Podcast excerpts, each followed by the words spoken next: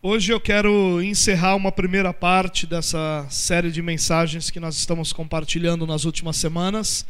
É, e nós temos falado sobre a anunciação, sobre o nascimento, e hoje nós vamos falar sobre a infância de Jesus.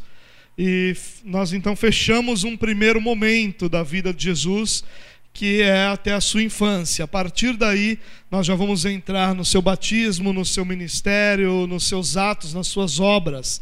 Então hoje nós fechamos um primeiro momento dessa série dos evangelhos harmonizados, dos evangelhos em ordem cronológica, falando sobre eh, a infância de Jesus. Em duas mensagens nós falamos sobre o texto de João, uma citando, falando que Jesus é eterno e outra tratando da sua salvação, mas nem João nem Marcos tratam da infância nem do nascimento de Jesus. Somente Mateus e Lucas vão tratar desse assunto. E tem uma razão muito clara para isso. A razão é que os evangelhos não são biografias, não é essa a intenção. A intenção desses homens nunca foi nos apresentar a história completa da pessoa de Jesus. A intenção desses homens sempre foi nos mostrar a obra de Jesus para a salvação. E como cada um desses homens tinha um público-alvo diferente, eles selecionaram as, as histórias de forma que a história completa ficasse mais clara para aquele determinado público-alvo. E é isso que Mateus e Lucas fazem é, de forma mais histórica, falando sobre a infância de Jesus, alguns relatos sobre esse momento antes dos 30 anos de idade, quando o seu ministério se inicia.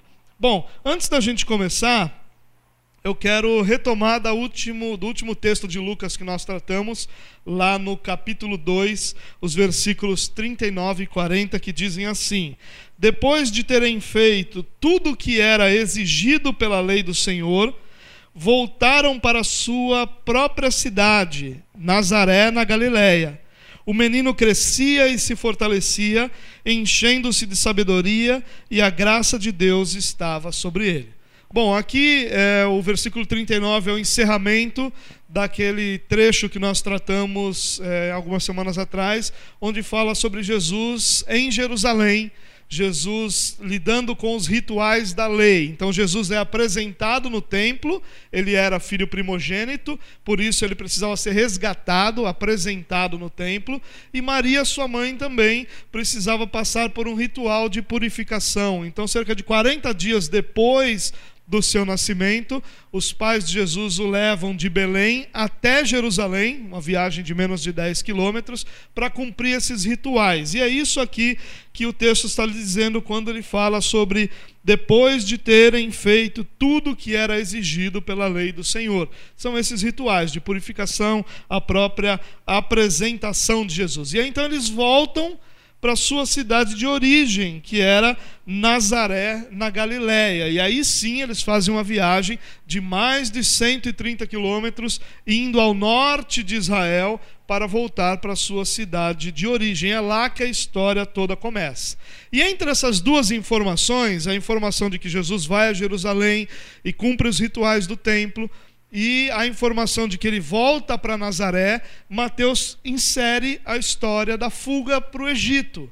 Então, a fuga para o Egito, que nós tratamos na semana passada, está inserida aqui no meio desses dois uh, versículos, aqui desses dois trechos, desses dois locais que são aqui mencionados.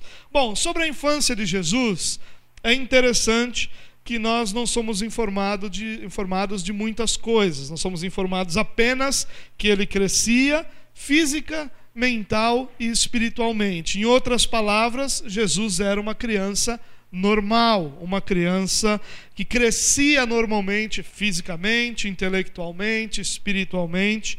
E nós não temos mais do que isso sobre a infância de Jesus.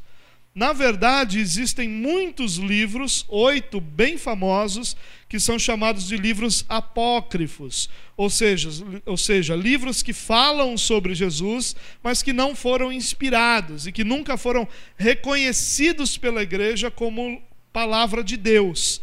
Então, existem muitos deles, cerca de 140 livros apócrifos, e oito deles em especial tratam da infância de Jesus, mas apresentam uma infância de Jesus muito problemática, um Jesus meio mimado, um Jesus meio iracundo, um Jesus que não condiz com o restante dos relatos das Escrituras, por isso que a igreja nunca levou a sério esses livros. E por que eu estou dizendo isso, irmãos? Porque esses livros existem pela mesma razão é, que poderiam hoje ser escritos. A nossa curiosidade, o nosso desejo em saber aquilo que não foi revelado. Então, a grande realidade é: as Escrituras não nos mostram nada sobre o período entre um ano e 12 anos de Jesus. Essa infância até os 12 anos, nós não temos nenhum relato, nenhuma história, exceto que ele crescia fisicamente, que ele crescia intelectualmente e que ele crescia espiritualmente, como uma criança comum, como uma criança normal. Antes de nós entrarmos no texto de hoje, eu queria com você é, tratar um pouquinho sobre a jornada da família de Jesus. Só relembrar, porque a gente vai sair desse momento e nós vamos, a partir da semana que vem, a partir da próxima vez que nós tivermos, é, nos encontrarmos aqui, nós vamos começar a tratar do ministério de Jesus já adulto, já com cerca de 30 anos.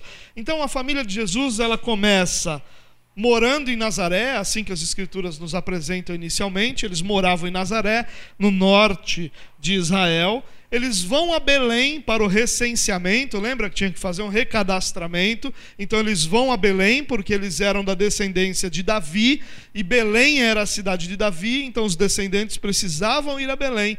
Lá Jesus nasce e os evangelhos nos mostram a história da visita dos pastores. Na sequência, cerca de 40 dias depois do nascimento, eles vão a Jerusalém e lidam com os rituais da lei. Logo em seguida, eles voltam para Belém, onde nós temos nos evangelhos o relato da visita dos magos que vêm do Oriente, vem a estrela e que vem procurar o rei de Israel. Depois que os magos vão embora, José é instruído a fugir para o Egito, a ir para o Egito e ficar lá até que Herodes morresse, e assim acontece. Logo depois da morte de Herodes, ele volta para Israel, mas como era o filho de Herodes, Herodes Arquelau, que estava reinando, Deus então o direciona para que ele voltasse para Nazaré, sua cidade de origem. Então ele faz todo esse trajeto e agora nós encontramos José, Maria e Jesus morando em Nazaré, cerca de 130 quilômetros distantes de Jerusalém, e a história que nós vamos tratar hoje começa a partir daí. Qual é o texto? Lucas capítulo 2, versículo 41 até o versículo 52. Nós vamos fazer como nós temos feito, eu vou ler um trecho, a gente vai conversar sobre ele, e no final, com a graça de Deus, eu gostaria de fazer algumas aplicações desse texto. É, esse texto, irmãos, me preocupou por um momento, porque é, tratar desse texto de infância de Jesus, né, quando a gente trata de alguns assuntos que são interessantes, já parece que não se encaixa muito com a nossa vida em alguns momentos, quanto mais sobre a infância de Jesus, o que isso teria para nos ensinar no nosso dia a dia, amanhã, na segunda-feira, quando a gente acordar cedo, tiver que lidar com todos, todas as responsabilidades da semana, o que, que a infância de Jesus vai ter a ver comigo, era a minha preocupação. Mas eu confesso aos irmãos que esse texto é fantástico. É, o ideal seria que nós dividíssemos esse texto em duas, talvez três mensagens para lidar com ele é, todo. Mas, como não é o nosso propósito, nosso propósito é desenvolver a história dos evangelhos, então nós vamos lidar com ele é, de uma única vez. Bom, vamos lá. Versículo 41. Todos os anos seus pais iam a Jerusalém para a festa da Páscoa. Quando ele completou 12 anos de idade, eles subiram à festa conforme o costume. O que esse texto está ensinando? Que os pais de Jesus tinham o costume, aliás, não era um costume apenas, eles obedeciam à lei do Senhor, que ordenava que todo homem deveria ir anualmente a Jerusalém é, no mínimo uma vez e, se possível, três vezes a Jerusalém para participar de uma das três grandes festas que aconteciam em Israel. Só para você entender um pouquinho o que José está fazendo aqui, a gente precisa voltar lá para Deuteronômio, capítulo 16, os versículos 16 e 17, onde estão, está a instrução do Senhor. Três vezes por ano, todos os seus homens se apresentarão ao Senhor ao seu Deus no local que ele escolher, por ocasião da festa dos pães sem fermento, das, da festa das semanas e da festa das cabanas. Nenhum deles deverá apresentar-se ao Senhor de mãos vazias. Cada um de vocês trará uma dádiva conforme as bênçãos recebidas do Senhor, do seu Deus. Três festas Aqui elas têm o nome é, correto delas, mas essas três festas são mais conhecidas como Páscoa, Tabernáculos e Pentecostes. Nós vemos essas festas ocorrendo é, anualmente na história de Israel. Todas essas três festas duravam uma semana. E os homens deveriam ir em pelo menos uma delas a Jerusalém, ao templo do Senhor, passar essa semana celebrando essa festa e buscando ao Senhor. Jerusalém, nessa época, é isso que José está fazendo. José vem com a sua família de Nazaré para Jerusalém para a festa da Páscoa, uma semana de festa. E Jerusalém, nessa época, era uma multidão incontável. Se você olhasse de cima, certamente você veria é, uma multidão que, que não poderia ser é, facilmente identificada nem contada. Era uma multidão, se apinhava de gente aquela cidade. Os teólogos estimam que cerca de 250 mil ovelhas e bois, no mínimo, eram sacrificados na semana da Páscoa. No mínimo, algumas estimativas chegam a meio milhão de cabeças de gado e de ovelhas eh, que eram sacrificados. Todos os sacerdotes estavam de serviço, não tinha folga. Todos estavam ali trabalhando, eles moravam nas cidades ao redor, todos vinham a Jerusalém e trabalhavam constantemente durante aquela semana para atender toda a multidão. As famílias, a cada família era designado um sacerdote que cuidava dos sacrifícios, que cuidava de tudo aquilo que a lei exigia para aquela semana. Os levitas então trabalhavam mais do que todos, porque os levitas eram responsáveis por organizar todo o sacrifício, por limpar. Você imagina 250 mil animais sendo sacrificados sacrificados, quanto sangue não escorria, e eram os levitas que faziam isso. Eles auxiliavam os sacerdotes em todos os sacrifícios, era muito trabalho, uma cidade é, que não era muito grande, nós temos às vezes a impressão por trazer essa cidade para os nossos dias, que era gigantesca, e não era, era uma cidade pequena para os padrões que nós temos hoje de cidade, e ficava apinhada de gente, uma cidade que tinha sua população quintuplicada numa época como essa. A festa era fantástica, era uma festa de celebração, e se tem uma coisa que Deus sabe fazer, é celebrar, se tem uma coisa que Deus sabe fazer, é festa, e o povo de Israel é especialista, foi ao longo da história especialista em fazer grandes festas, festas que duravam uma semana e eram festas de grande alegria. E por que, que essa era uma grande festa? Porque era uma festa de adoração, porque era uma festa de celebração ao Senhor, porque eles estavam em contato com a palavra de Deus. Diferente dos nossos dias, ninguém tinha as Escrituras. Nenhuma pessoa tinha as escrituras em particular. E muitas sinagogas, que eram os lugares onde os judeus se reuniam e, e, todas as semanas estudavam a palavra, muitas delas também não tinham as escrituras completas. O Antigo Testamento completo tinham trechos. Então, nessa época, eles estavam em contato com a palavra do Senhor e eles buscavam aprender, buscavam ouvir, buscavam conhecer. E contam-se algumas histórias de famílias que se dividiam nessa festa para que cada membro da família pudesse estudar um trecho das Escrituras, para que depois eles pudessem se reunir e compartilhar o trecho que cada um deles pôde estudar, pôde aprender, pôde ter ali. Era uma festa de grande celebração, era um momento de, de aproveitar para aprender as Escrituras. E Jesus, aos 12 anos de idade, prestes a alcançar a maioridade civil e espiritual em Israel, que acontecia aos 13 anos de idade. Então, ah, normalmente, um ou dois anos antes do, de alcançar os 13 anos, a criança era levada para começar a ser instruída, para então passar por esse cerimonial aos 13 anos de idade de maioridade espiritual. E aí Jesus aos 12 anos, e nós pelo texto nós vemos que os pais o levavam constantemente, mas aos 12 anos ele é levado a Jerusalém. E ele começa a ser treinado na lei ali durante aquela semana. Ele começava a aprender a partir dali, durante todo aquele ano, sobre as suas responsabilidades, sobre sua vida em comunidade. Ele aprendia também uma profissão. Jesus, no caso, se torna carpinteiro, que era a profissão do seu próprio pai, do pai de José, né? E era uma espécie de, de preparação para essa maioridade. E é isso que Jesus está fazendo ali no templo. Ele está celebrando essa festa junto com seus pais. Olha o versículo 43, o que nos ensina. Terminada a festa, voltando seus pais para casa, o menino Jesus ficou em Jerusalém sem que eles percebessem. Pensando que ele estava entre os companheiros de viagem, caminharam o dia todo então começaram a procurá-lo entre os seus parentes e conhecidos. Não o encontrando, voltaram a Jerusalém para procurá-lo. Olha o que acontece os grupos viajavam em caravana por uma série de razões. A razão mais comum era por causa dos perigos que a viagem trazia, assaltos, salteadores e, e outros perigos que a viagem tinha. Então, por motivos de segurança, eles viajavam em caravana.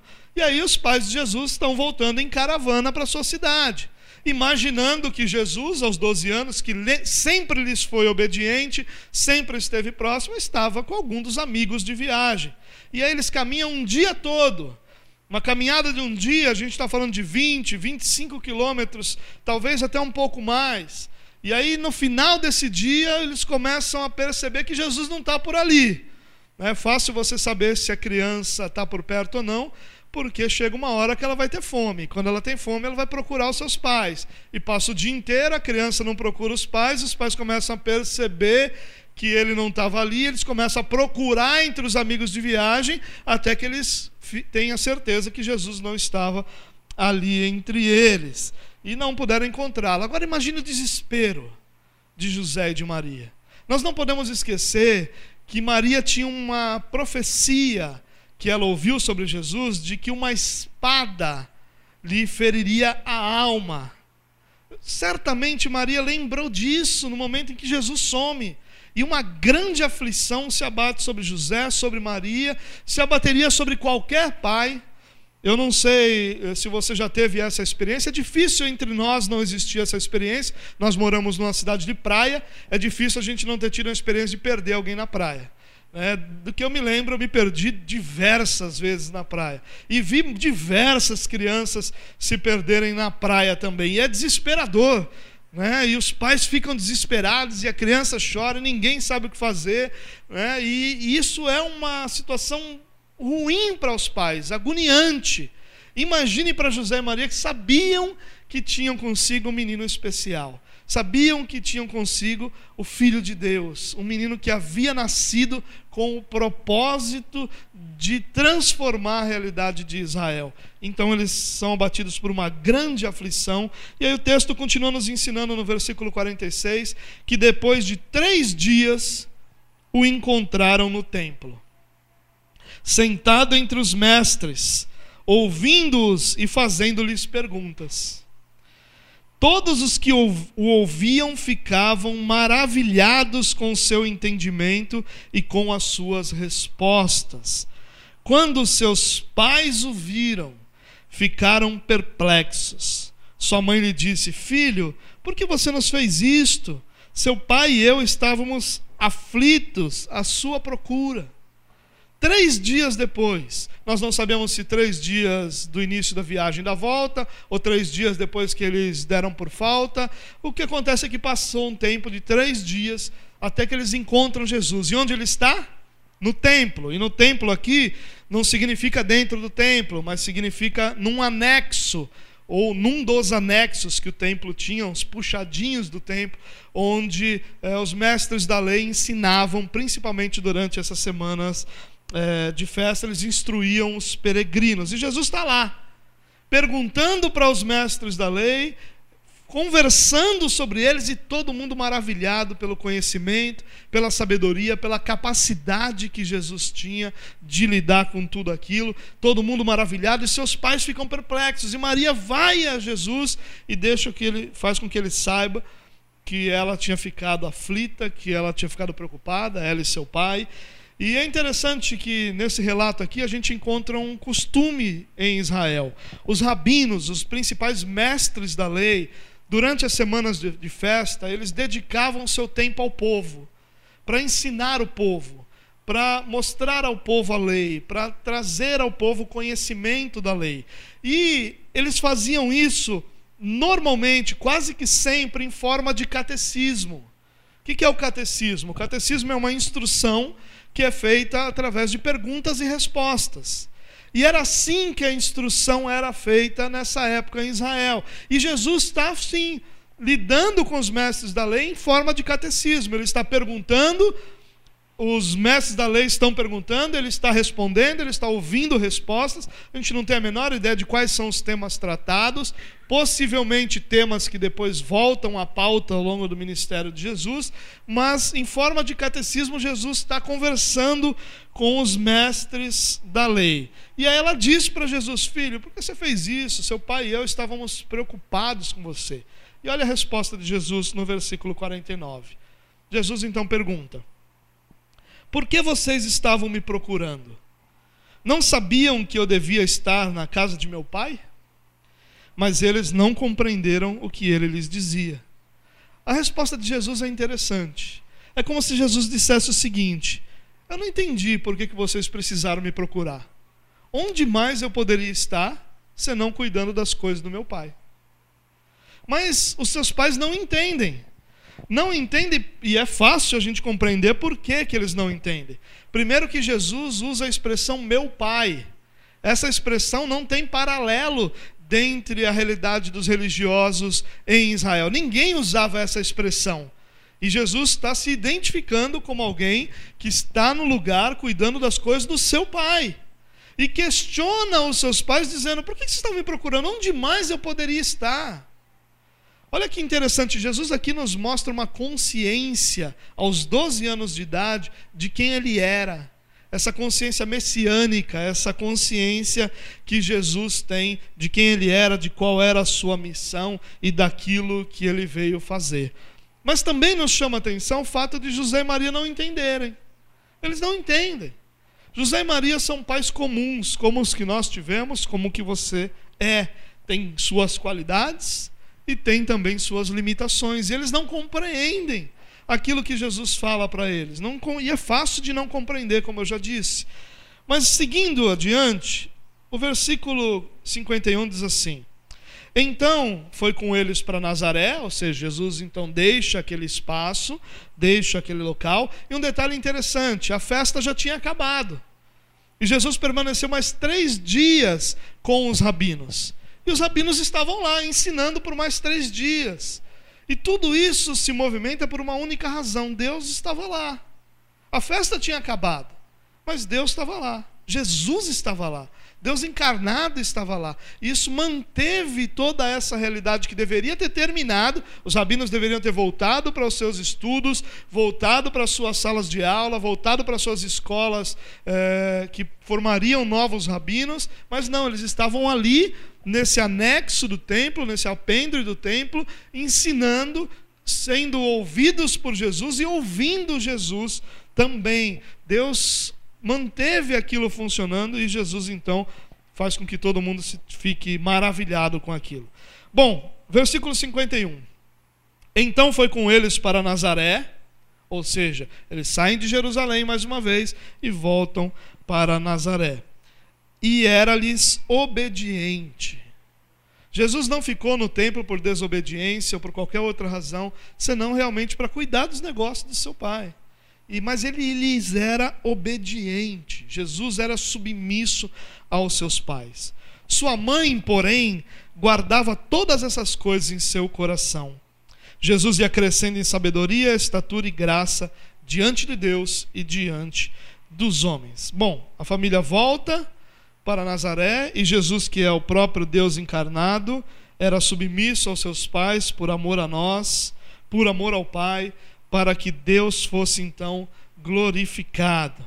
Maria guardava tudo em seu coração, e isso significa que Maria não entendia tudo que Maria não estava compreendendo tudo o que estava acontecendo, mas ela refletia sobre isso. A ideia do guardar é a ideia do refletir sobre isso, é a ideia do pensar sobre isso, é a ideia do buscar esclarecimento sobre isso, compreender tão grande privilégio, tão grande realidade que ela estava vendo e vivendo.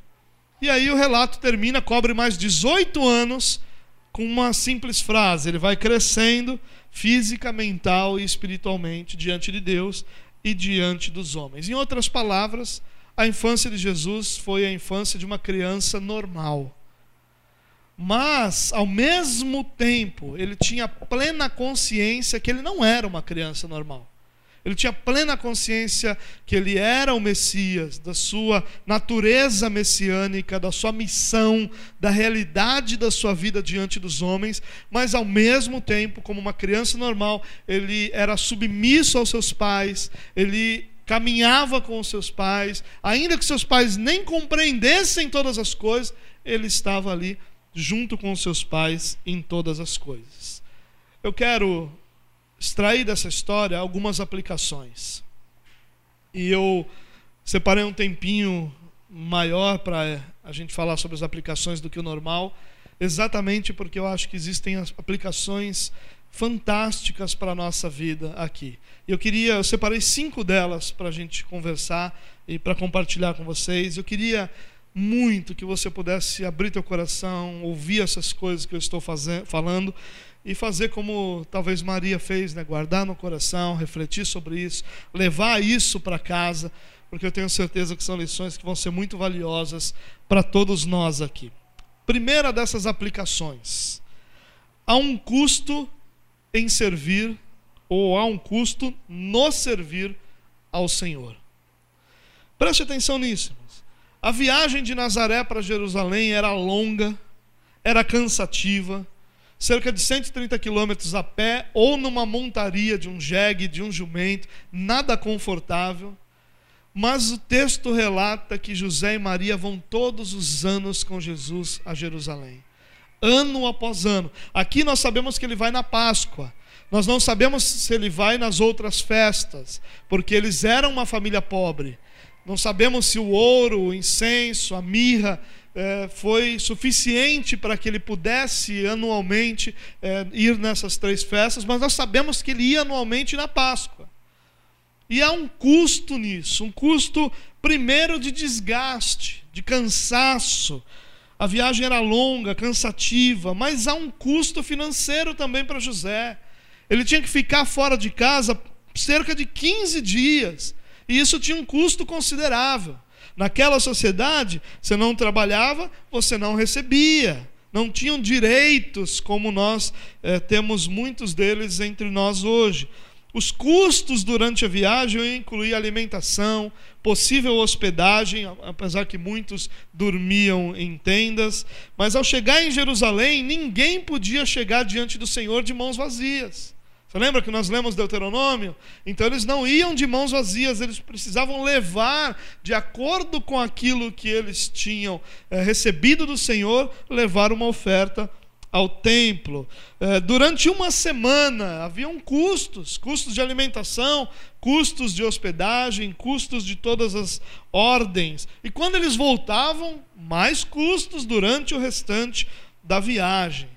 Irmãos, nós não podemos imaginar que servir a Deus é possível sem que a gente gaste nosso tempo, nossa energia, nosso dinheiro. Não existe servir a Deus sem custos. Eu sei que é isso que nós buscamos muitas vezes, que nós possamos servir ao Senhor sem que isso nos custe muito que isso se encaixe dentro da nossa agenda, se encaixe dentro das nossas energias, se encaixe dentro das nossas finanças, mas a verdade é que nem sempre se encaixa. Servir ao Senhor envolve custos de todas as ordens, não só dinheiro. E talvez dinheiro nem seja o mais pesado. Envolve custo de energia, custo de nós termos é, é, compromissos, estarmos comprometidos. Não dá para a gente imaginar o servir ao Senhor sem que isso seja, é, de alguma forma, um esforço sobre nossa vida. Mas o mais interessante é que José e Maria não enxergavam isso como um fardo, como muitas pessoas enxergam nos nossos dias. Eles enxergavam isso como um privilégio. Não era um fardo para eles e não é um fardo para nós. Só é um fardo para aqueles que não compreenderam quão grandioso é o chamado de servir ao Senhor. Somente aqueles que ainda não compreenderam que grande privilégio é sermos chamados pelo Senhor para proclamar a Sua verdade, para proclamar o Seu Evangelho, para anunciar as boas novas, só essas pessoas consideram um fardo. Para aqueles que conseguem enxergar com grandes coisas Deus tem feito entre nós, não é um fardo, é um privilégio vai nos desgastar, vai nos cansar, vai gastar o nosso dinheiro, vai gastar a nossa energia, mas vai ser o tempo todo um privilégio. O privilégio de servirmos a Deus, o privilégio de colocarmos a nossa vida à disposição do Senhor, o privilégio de caminhar diante da obra que Deus está fazendo na humanidade. Há um custo, mas ao mesmo tempo há um grande privilégio em servirmos ao Senhor. Guarde isso no seu coração, meu. Não dá para servirmos ao Senhor no tempo livre, nas horas vagas, quando o dinheiro está sobrando, ou quando nós estamos descansados. Ao contrário disso, servir ao Senhor é desgastante mesmo. Servir ao Senhor é custoso mesmo, nosso dinheiro vai embora, nossa energia vai embora, nosso tempo vai embora, mas nós fazemos tudo isso para a glória de Deus, nós somos participantes de algo que Deus está fazendo e que vai durar por toda a eternidade, nós não estamos construindo algo que vai passar, nós não estamos construindo algo que vai se desfazer, que a ferrugem vai comer, nós estamos edificando o reino eterno de Deus. Isso é um grande privilégio para nós, isso é um grande presente de Deus para nós, pessoas limitadas como eram José e Maria pessoas fracas como eram José e Maria, pessoas pobres como eram José e Maria, é um privilégio para nós servirmos ao Senhor, é um privilégio para nós, ainda que haja um custo, esse custo nunca vai superar a grande alegria e o grande privilégio que nós temos em servir ao Senhor. Segunda aplicação, há um limite na palavra de Deus. E eu não estou querendo ser sensacionalista ao usar esse termo, né? limite na palavra de Deus, mas eu queria usar um termo que você pudesse gravar há um limite na palavra de Deus. E o limite da palavra de Deus é exatamente onde Deus parou de se revelar à humanidade. O limite é onde a revelação para. Nós não temos histórias sobre a infância de Jesus. E aí então nós ficamos todo, todos curiosos buscando histórias, e aí nós lemos dezenas delas nesses livros apócrifos e queremos saber, e é muito raro alguém que nunca me perguntou sobre a infância, alguém que conversando sobre esse tema não perguntou o que, que aconteceu, o que será que aconteceu, que não tem alguma ideia do que Jesus tenha feito. Alguns imaginam que Jesus foi uma criança normal, outros imaginam que Jesus fazia milagres, outros, outros imaginam Jesus lá orando, buscando o Pai o tempo todo. Cada um cria a sua história história da infância de Jesus, mas a verdade é que nós não precisamos dessa história. A história que nós precisamos é aquela que está revelada. Há um, uma frase, uma expressão muito comum na teologia que é: onde a Bíblia se cala, nós nos calamos também. Onde a Bíblia faz, está em silêncio, nós estamos em silêncio também. Nós precisamos tomar todo o cuidado do mundo, irmãos, para não buscar no texto aquilo que o texto não está ensinando. Nós precisamos estar, ter, tomar todo o cuidado do mundo para nós não ficarmos distraídos com detalhes que não são claros e perdermos o todo da grande revelação da maravilhosa obra de Cristo sobre nossas vidas. Nós temos que entender que a Bíblia vai até onde Deus entendeu que nós precisamos saber. A partir dali nós não temos a resposta. E nós, quando não temos a resposta, nós louvamos a Deus. Porque aquilo que nos é necessário para conhecimento de Deus e da salvação, nós temos revelado nas Escrituras. Quando você lê qualquer um desses catecismos históricos que nós temos, você vai sempre encontrar quando a pergunta fala sobre as Escrituras, ela vai dizer que a Escritura é suficiente para que a gente saiba tudo o que é necessário para a salvação e para o viver cristão. O que, que isso significa? Que o que está revelado é suficiente. Nós não precisamos do que não está escrito. Nós não necessitamos daquilo que não nos foi dado. Nós não precisamos conhecer detalhes que não são claros, porque o que nós temos claramente nos é suficiente para que a gente conheça Cristo, caminhe com Cristo e alcance a salvação em Cristo Jesus.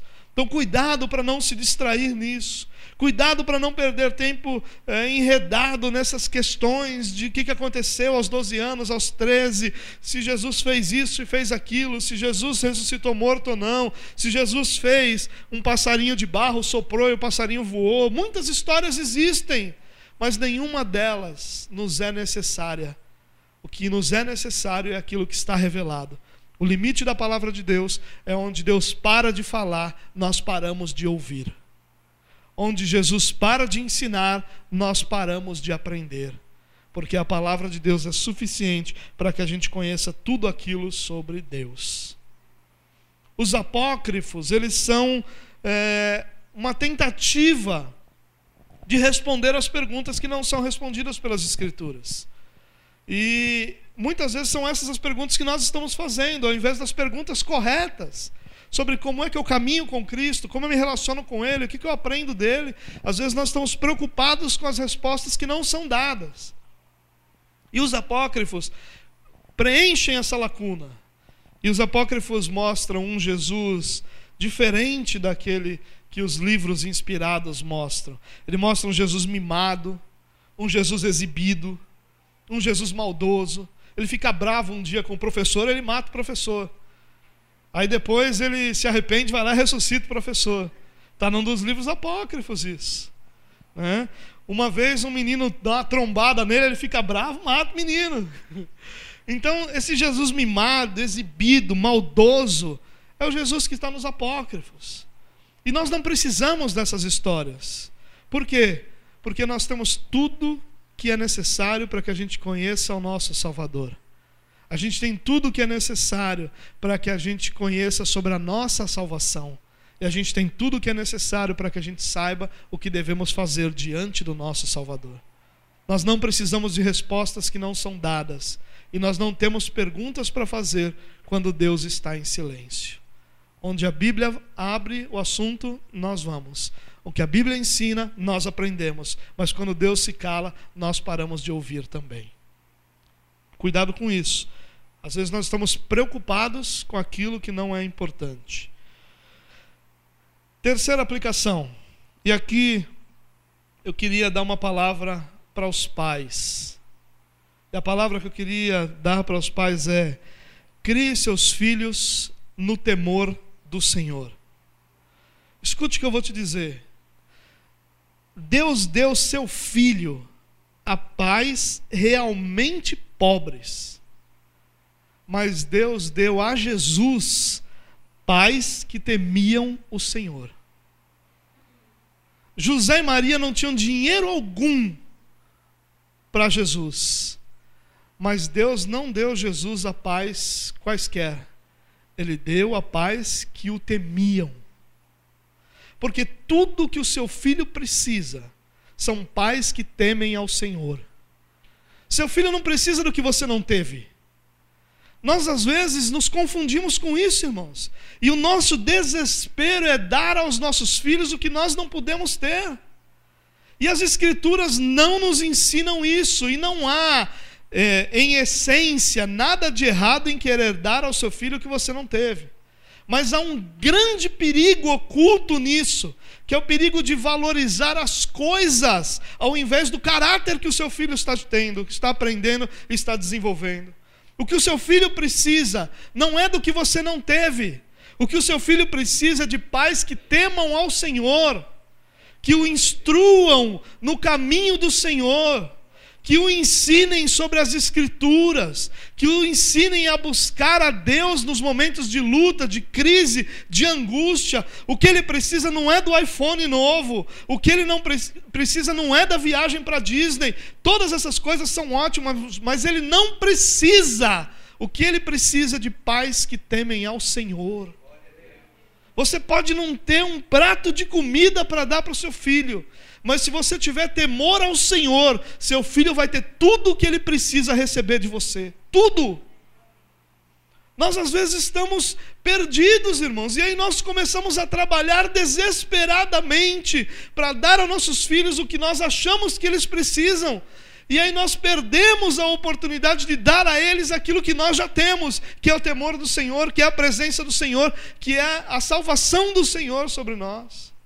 E aí nós ficamos desesperados em alcançar coisas e nossos filhos não nos têm.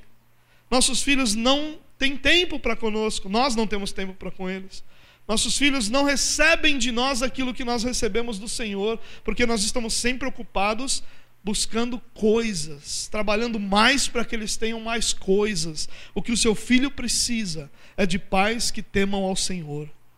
E hoje o que o povo está fazendo é terceirizar isso. O povo trabalha, trabalha, trabalha, trabalha para o seu filho chegar aqui. E aí o seu filho chega aqui, chega em outras igrejas também, com roupa de marca, da cabeça aos pés, até a cueca do camarada é de marca. Você pagou 120 conto na camiseta do seu filho, 500 pau no tênis, mil e tantos reais no celular lá, se não for um iPhone top. E seu filho não sabe nada sobre Bíblia. Porque você não teve tempo, você estava gastando o seu tempo, ganhando dinheiro para comprar para ele o que ele não precisa. Aí ele chega aqui, e aí você chega com a atitude de dizer para a gente: Ó, oh, meu filho está aí, ensinam, instruam meu filho nos caminhos do Senhor. Não. Nós somos seus parceiros, irmãos. Nós não somos seu serviço terceirizado. Você não terceirizou a educação espiritual do teu filho com a gente, não. Nós somos teus parceiros. Aquilo que você ensina na tua casa, nós aqui vamos dizer para o seu filho: escute os seus pais, porque os seus pais te amam e sabem aquilo que é importante para você. Ouçam o que os seus pais estão dizendo. Imitem seus pais. Quando vocês veem seus pais de joelho no chão, nós dizemos para nossas crianças: imitem seus pais, se ajoelhem e busquem ao Senhor. Não queira terceirizar isso, irmão porque isso é maldição para sua família. Seu filho vai ter tudo o que você acha que ele precisa, as melhores roupas, os melhores celulares, os melhores eletrônicos, os melhores tênis, mas não terá temor ao Senhor. E aí, durante o culto, sabe o que ele vai fazer? Vai ficar andando para todo lado, porque você não ensina a ele que ele precisa temer ao Senhor. Ele não consegue sentar para ouvir, ele não consegue participar de nada, porque aquilo não é importante para ele, porque ele aprendeu de você que o importante são as coisas que você dá. Instrua os teus filhos no temor do Senhor. Você nunca vai poder dar nada mais precioso para os seus filhos do que o temor ao Senhor. Se os seus filhos temerem ao Senhor, você vai poder descansar, morrer, é a palavra certa, em paz, porque você sabe que vão, virão as tempestades, mas seu filho vai ter construído sobre a rocha, como uma pessoa sábia, construiu sobre o fundamento de Jesus Cristo, e você vai poder estar em paz quando o Senhor te chamar, sabendo que o teu filho está pronto para a vida, porque você deu a ele o temor ao Senhor. Sabe o que José está fazendo? Levando Jesus para Jerusalém todo ano ensinando para Jesus o que é importante. Ele está dizendo: Jesus, você sabe o sacrifício financeiro que a gente faz para vir aqui, mas a gente vem todo ano porque importa mais obedecer ao Senhor do que qualquer outra coisa que a gente pode ter. Nós vamos vir aqui porque nós temos sede da palavra. Dê ao seu, seu filho, irmão, um ambiente que proporcione o crescimento da espiritualidade dele. Quando nós falamos sobre o ambiente familiar, muitas pessoas acham que nós estamos sendo religiosos ou que nós estamos lidando com coisas que nós não deveríamos lidar. Quando nós falamos do, do tempo que você gasta assistindo as novelas, do tempo que você gasta assistindo BBB ou qualquer outra coisa, nós estamos falando não de você assistir, mas do ambiente que você está proporcionando ou não está proporcionando para a espiritualidade do seu filho. Proporcione um ambiente onde seu filho ouça sobre o Senhor, onde o seu filho aprenda sobre o Senhor. Ensine, você vai para a igreja, vai dizer: Nós vamos para a igreja, filho, porque nós vamos louvar a Deus porque o Senhor é bom, porque Sua misericórdia dura para sempre. Você vai conosco, mas não porque você é obrigado, mas porque Deus é tão bom que nós queremos ir lá. Proporcione ao seu filho um ambiente que leve ele a amadurecer sua espiritualidade, a desenvolver sua espiritualidade, porque essa é a única coisa que vai trazer paz para a sua vida. O que você precisa não é que o seu filho tenha coisas, ele pode ser o ser humano mais pobre de todos, mas se ele tiver temor ao Senhor, ele terá uma eternidade inteira na presença de Deus, diante daquele que é dono de todas as coisas. Seguindo adiante, próxima aplicação. Agora uma palavra para os filhos. Submeta-se a seus pais. Escute o que eu vou dizer para você também.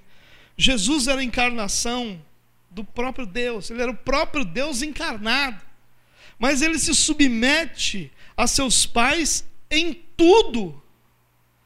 E o que nós aprendemos no texto é que os pais de Jesus estavam longe do conhecimento que Jesus tinha.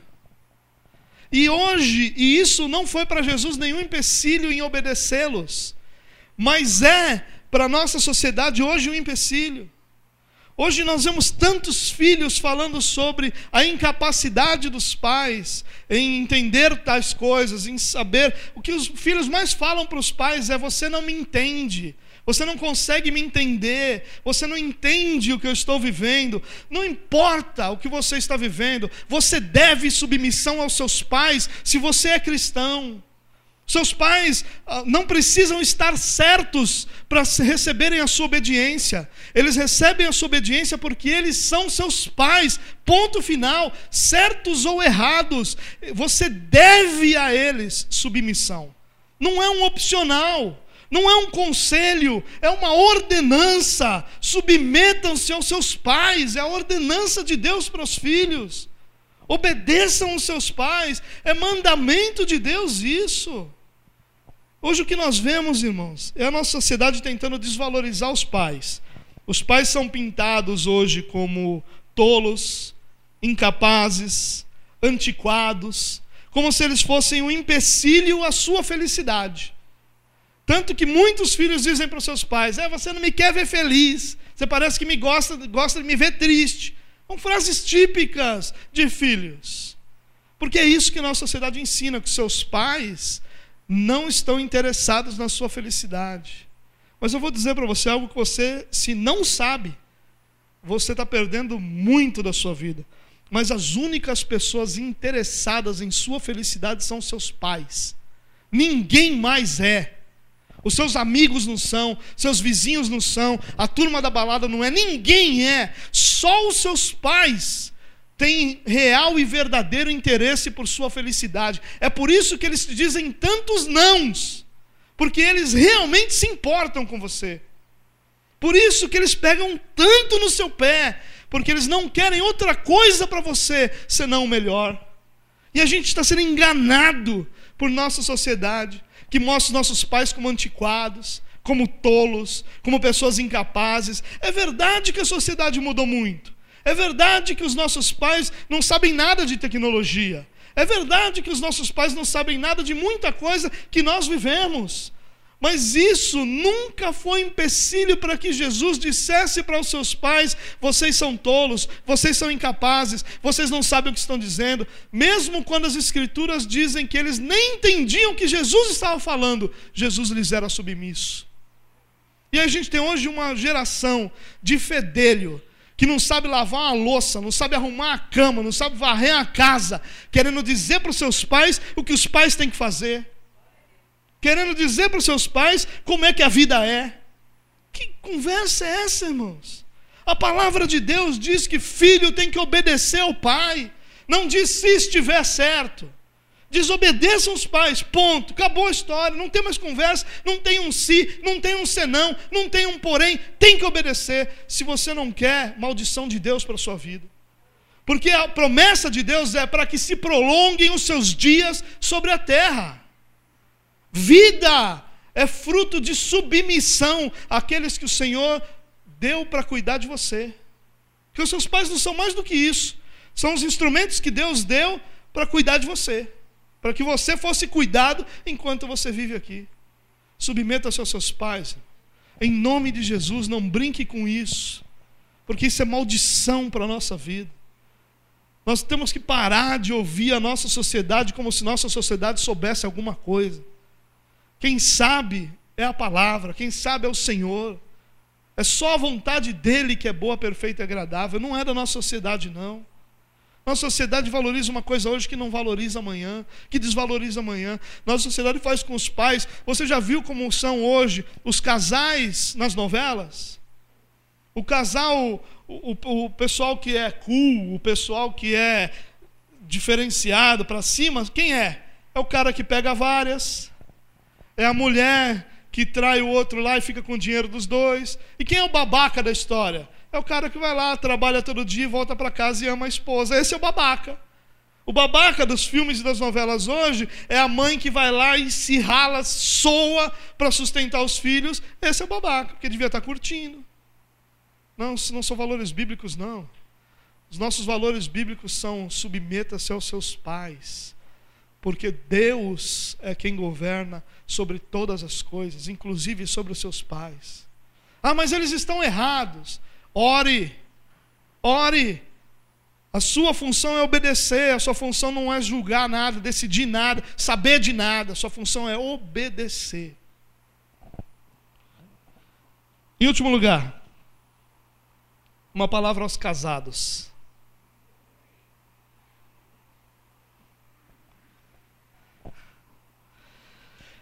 A lei exigia que apenas os homens fossem a Jerusalém. Mas Maria está presente o tempo todo. A lei dizia que só José tinha que ir. Maria não precisava ir. Jesus não precisava ir. Os rabinos ensinavam que a criança deveria ir um ou dois anos, deveria, dependia do conhecimento das escrituras que ele tinha, se fosse raso, dois anos antes dos 13 anos, para começar a sua instrução. Se ele tivesse um bom conhecimento das escrituras, um ano antes, só para entender todo o processo, porque aos 13 anos ele seria é, reconhecido como alguém espiritualmente, é, uma maioridade espiritual aos 13 anos. Acontece até hoje entre os judeus isso. Esse ritual chama bar mitzvah, que é uma, ele se torna filho da lei. Ele se torna uma espécie de adulto espiritualmente, ou seja, suas responsabilidades podem ser cobradas. Agora ele tem responsabilidade de obedecer à lei. Mas Jesus não precisava ir lá todo ano, mas José leva Jesus. Maria não precisava ir ano nenhum, mas José leva Maria, Maria vai com José. E aqui tem duas lições para nós, irmãos, para nós terminarmos esse nosso tempo juntos. Primeiro, José não deixava Maria para trás. Eu quero dizer isso aqui para os homens casados nesse lugar. Se você acha que Deus tem alguma coisa para você que vai fazer com que sua mulher fique andando lá atrás, você não entendeu nada do que Deus tem para você. Nada. Qualquer coisa que Deus faça na sua vida, Ele vai fazer na sua vida e na vida da sua esposa. O que nós mais vemos hoje é o marido andando na frente e a mulher atrás, carregando todas as tralhas da vida. É o que nós mais vemos. O que nós mais vemos é o homem tomando todas as decisões como se as consequências e repercussões daquela decisão fossem recair só sobre ele, não sobre sua esposa também. José não deixava Maria para trás. O que José queria para ele que era estar diante de Deus, que era adorar a Deus, que era aprender da palavra, ele queria para sua esposa também.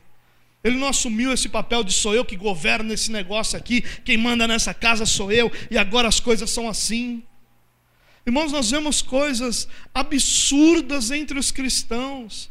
Como é que nós podemos ter um casal de cristãos, homem cristão, homem de Deus, mulher cristã, mulher de Deus, e os caras terem contas bancárias separadas, salários e dinheiro separado?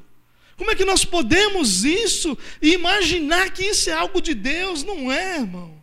Não é. O que é para você é para sua esposa também. Tem muita esposa cristã que nem sabe quanto o marido cristão ganha, nem sabe. Acha que ganha uma coisa, o cara ganha outra, não sabe, não tem a menor ideia. Se o cara morrer, ela não sabe senha de banco, ela não sabe senha de Facebook, ela não sabe nada. Eu me lembro uma vez que eu fiquei tão mal, tão mal, dias mal, eu achei que eu ia morrer. Irmão. Sabe que o homem é dramático, né? O homem encravou um pelo ali, o homem, eu vou morrer, eu vou, meu Deus. E eu acordei de madrugada, mal, mal, mal conseguia levantar e fui lá, escrevi todas as senhas de banco. Falei, Senhor, se o Senhor me levar essa noite, minha esposa pelo menos vai sacar lá o especial, porque só tinha especial, não tinha dinheiro nenhum. Tem um monte de mulher que não sabe nada do marido. Quero fazer uma pergunta para você, marido que tem carro. Sua mulher não dirige por quê? Por que, que sua mulher não dirige? Ah, ela não quer. Beleza, direito dela. Ah, a gente não teve dinheiro para tirar a carta. Como não? Como não, cara? Você está gastando dinheiro no quê? Você precisa desse tênis que você está usando aí, mesmo de 300 e poucos conto? Você precisa mesmo desse relógio que você está usando aí? Você precisa de todas as roupas que você tem? Não. Você precisa de uma esposa que saiba dirigir, que possa andar com o seu carro, cara.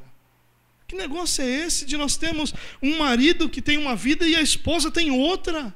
Na rabeira, uma vida secundária, sem valor, diminuída. Não é isso que é ser sacerdote, não, irmão. Ser sacerdote é guiar a tua casa. Ser sacerdote é cuidar da tua casa, é edificar a tua casa. O que é teu é da tua esposa. Não tem diferença, ela tem que saber quanto você ganha, ela tem que ser a chave do teu carro. O seguro de vida tem que ser no nome dela, meu filho. Não no seu. Um monte de homem que tem o seguro de vida, se a mulher morrer, o cara está arrumado. Se o cara morrer, a mulher que se vire. Está errado, meu irmão. José não deixava Maria para trás.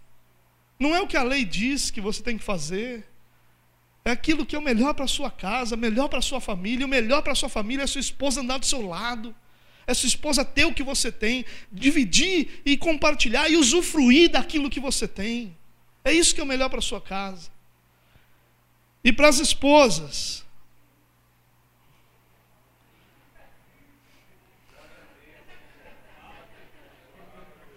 Maria acompanhava José na sua peregrinação espiritual.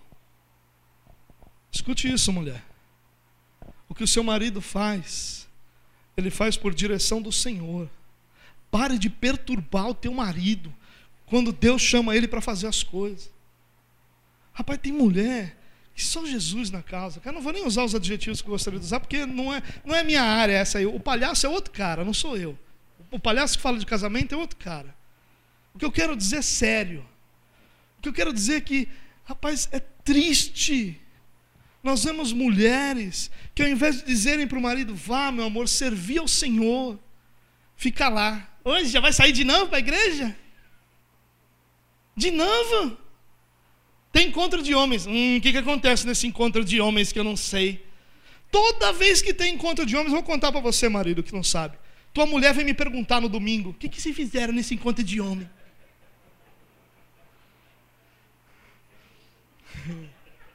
Ela vem perguntar mesmo. Mulher, em nome de Jesus, seja sábia. A mulher sábia edifica o lar. O que teu marido precisa é estar diante do Senhor. O que teu marido precisa é ouvir palavra, para ver se aquela cabeça dura dele entra alguma coisa e ele muda. O que o teu marido precisa é de companheiros de jornada, para que quando ele estiver passando por uma luta, ele tenha com quem compartilhar e não chegue na sua casa estourando, chutando todo mundo, cachorro, gato, você, tudo. Ele vai, se ele tiver alguém que cuide dele, se ele tiver alguém com quem compartilhar a vida dele, ele não vai chegar na sua casa assim. E ao invés de você incentivar isso, você fica querendo o cara lá para nada, para assistir carinha de anjo, assiste comigo. Em nome de Jesus, em nome de Jesus. Incentive seu marido a ser homem de Deus. Ajude seu marido a ser homem de Deus. Ajude seu marido a crescer no conhecimento, na graça. Acompanhe seu marido na peregrinação espiritual. Acompanhe seu marido. Ajude seu marido a ser o homem de Deus que ele precisa ser para que a sua casa seja um lugar de Deus. Se nós não formos esse tipo de marido ou de esposa, nós não podemos esperar resultado algum que seja o resultado que José e Maria tiveram. Pessoas que viveram experiências abençoadas com Deus. Pessoas que tiveram famílias abençoadas. Uma família abençoada. Em nome de Jesus não leve o que eu estou falando como uma brincadeira, porque não é. É sério. É sério. Seja mulher de Deus dentro da sua casa. Em nome de Jesus. Acompanhe seu marido nessa peregrinação. É difícil ser homem. Eu vou dizer isso para você, talvez teu marido nunca tenha falado. E o homem, por ele ser dramático como ele é, está com febre, já acha que tem que ir para a UTI, chega no médico, doutor, eu vim aqui se internar na UTI, uns 15 dias na UTI, eu me livro dessa gripe. Né? Por, o, por homem ser dramático, a mulher não acha que o homem, tudo é frescura do homem, não é. É difícil ser homem. É difícil. Você sabe o que é para um homem receber uma ligação de cobrança? Você não sabe o que é. Você sabe o que é para o homem olhar o seu filho e ter dúvidas sobre o que ele vai poder oferecer para o seu filho amanhã? Você não sabe. Aí tu fica lá, parece um, sei lá o que, que parece. Uma doida, é isso que você parece. O cara chega em casa, está com os bob desse tamanho, camisa do vereador, toda suja, e quer cobrar o quê do cara? Em nome de Jesus, irmão. Em nome de Jesus. Seja mulher de Deus dentro da sua casa. Entenda que é difícil ser homem. Entenda que é difícil lidar com todas as responsabilidades que nós temos. Entenda que toda a cobrança da nossa casa vem sobre nós, os homens, não vem sobre a mulher, é sobre o homem que vem. Entenda que se você não é mulher de Deus dentro da sua casa, os seus filhos são prejudicados. E você também, homem. Se você não é homem de Deus dentro da sua casa, seu filho também é prejudicado. Seus filhos são. Tem homem que é tão banana, mas tão banana. E eu vou terminar com isso, prometo. Que a única coisa que ele sabe falar é pede para sua mãe. Conhece homem assim? Pai, eu posso tal coisa? Pede para sua mãe. Pai, eu queria fazer tal coisa. Pede para sua mãe. Seja homem de Deus dentro da sua casa. Mano. Deus chamou você, homem, para liderar a sua casa. A sua mulher caminha do seu lado, mas é você que dá o primeiro passo. É você que diz para onde vocês vão. É você que diz o que Deus falou. Sabe, irmão, quando eu tenho uma luta na minha casa, eu não fico perguntando para minha esposa o que ela acha. Eu vou orar, eu vou buscar a Deus, e vou dizer para minha esposa: Deus falou isso, e é isso que nós vamos fazer. Você, como homem, tem que buscar Deus. Deus vai dar respostas a você. Deus vai falar com você e vai usar você para guiar a sua casa, para que sua casa seja para a glória de Deus.